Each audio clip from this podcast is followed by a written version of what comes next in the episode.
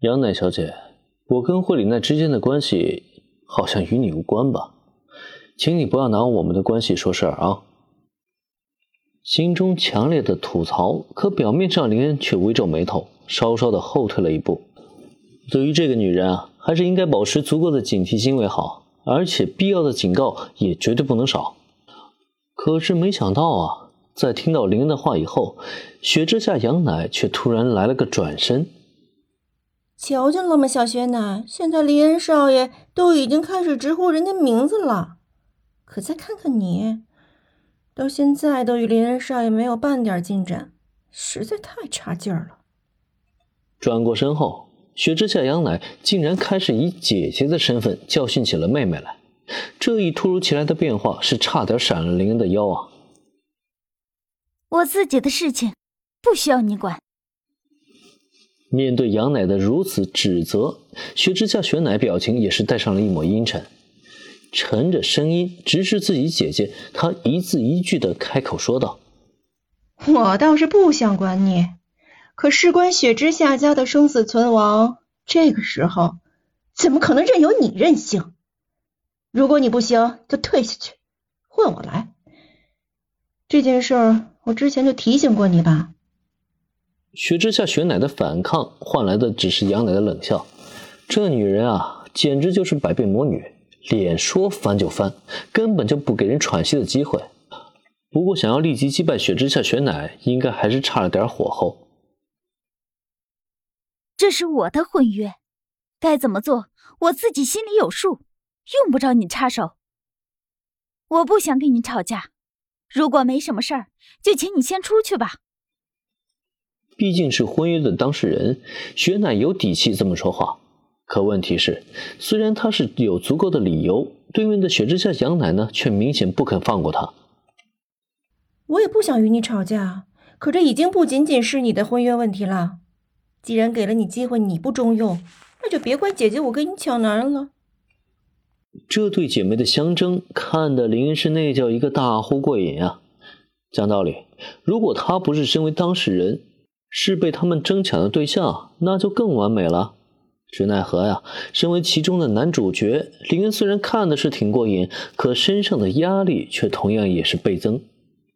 尤其这争论啊，愈演愈烈，他是真怕什么时候一股火直接烧到自己的身上。为了避免引火烧身，他果断的选择了明哲保身。不好意思，二位，打断你们一下，作为当事人的我。可就是在这里站着呢，你们争来争去的，难道就不打算征求一下我的意见吗？啊！轻咳了一声过后，林恩直接打断了这场姐妹争夺战。随着杨乃和雪乃的目光齐齐投向到林恩的身上，他是很无奈的长叹了一口气：“哎呀，至始至终啊，我都没有给过你们雪之下家什么承诺，你们两姐妹在这里争来争去的，不觉得无聊吗？”还有啊，杨乃小姐，你今天把我找过来，就是只是因为这无聊的原因吗？如果只是这样的话，就请我恕不奉陪了呀。不好意思啊，我先走了。等一下，林恩少爷，你别急着走啊！说罢过后，林恩转身就打算离开。这场大戏虽然好看，可这个观众啊，却真心不好当。然而，还没等他脚下迈步呢，却见雪之下杨乃竟然直接将他一把拉住。林少爷，我这里有两张最新上映的电影票，如果有时间的话，我能请林少爷一起看电影吗？眼见雪之下杨乃从口袋里抽出两张电影票来，林恩发现这个女人居然真像他所说的那样，开始公认跟自家妹妹抢起男人来了。而且最关键的是，瞧他这电影票是明显有备而来啊！这是打定了主意要把雪之下雪乃刺激到底的节奏吗？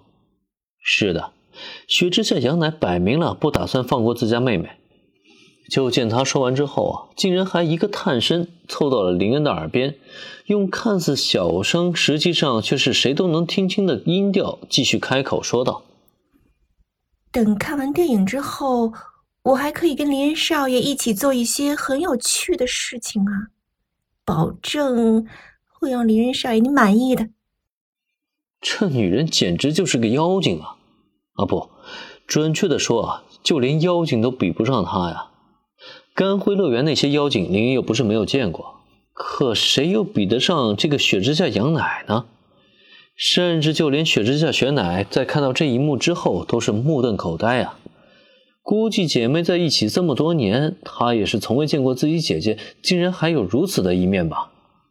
哼，抱歉，我的行程很忙的，所以这电影呢就没有办法陪杨乃小姐一起看了。